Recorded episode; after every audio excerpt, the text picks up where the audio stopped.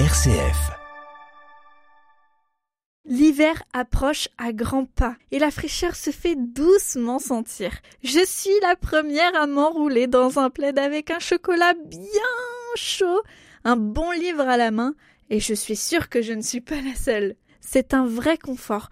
Vous allumez votre chauffage quand les temps se refroidissent, vous sortez la couette, les doudounes, vous vous emmitouflez dans vos gros pulls tout doux. En bref, vous vous réchauffez et sans mentir, c'est plutôt facile. Malheureusement, ce n'est pas aussi facile pour tout le monde. Je pense à nos amis les bêtes, les chats sauvages, les oiseaux. N'oublions pas les animaux de compagnie. On les aime, ils nous font bien rigoler, ils nous apportent de la chaleur, de l'affection. Alors, prenons soin d'eux. J'aimerais partager avec vous des conseils, des idées pour les aider à surmonter l'épreuve du froid hivernal. Commençons par les chats sauvages.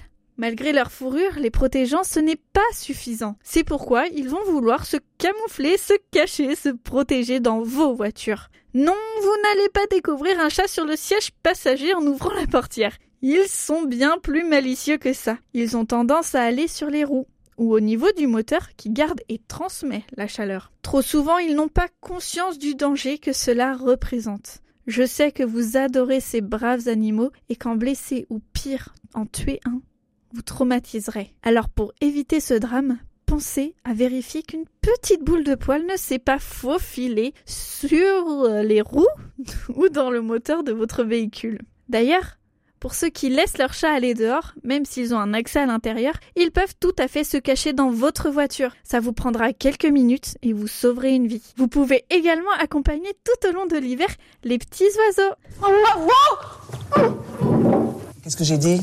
Ce sont des monstres Parce qu'ils ont pas de bras. C'est affreux. J'ai toujours l'impression qu'ils vont culbuter vers l'avant. Ça n'a aucun sens. En plus, de manière écologique et économique. Vous pouvez, si vous êtes bricoleur, fabriquer une petite cabane en bois pour que nos amis à plumes puissent se mettre à l'abri. Mais vous pouvez également faire des petits mélanges de graines. Et s'il vous plaît, s'il vous plaît, s'il vous plaît, évitez à tout prix de leur donner du pain. Leurs petits organismes ne sont pas adaptés pour digérer du sel et du gluten. Mais les graines de tournesol, par contre, ça, ils en raffolent.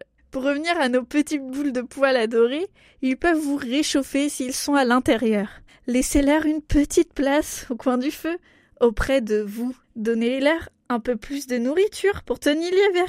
Nous, on a bien la raclette, alors eux aussi, ils ont le droit de se faire plaisir. S'ils sont dehors, dans la neige ou sous la pluie, pensez à prendre soin d'eux. Séchez-les. Faites surtout bien attention à leurs petites ou grosses patounes. La neige peut brûler leurs coussinets comme elle brûle nos doigts. Moi, perso, j'adore cette saison. Les couleurs changent, les feuilles tombent, l'odeur de la pluie, le froid qui s'installe. Tout cela pour que dans quelques mois, la nature naisse de nouveau pour nous offrir des milliers de couleurs d'arbres, de fruits, des sensations encore différentes, des odeurs de renouveau. Vive le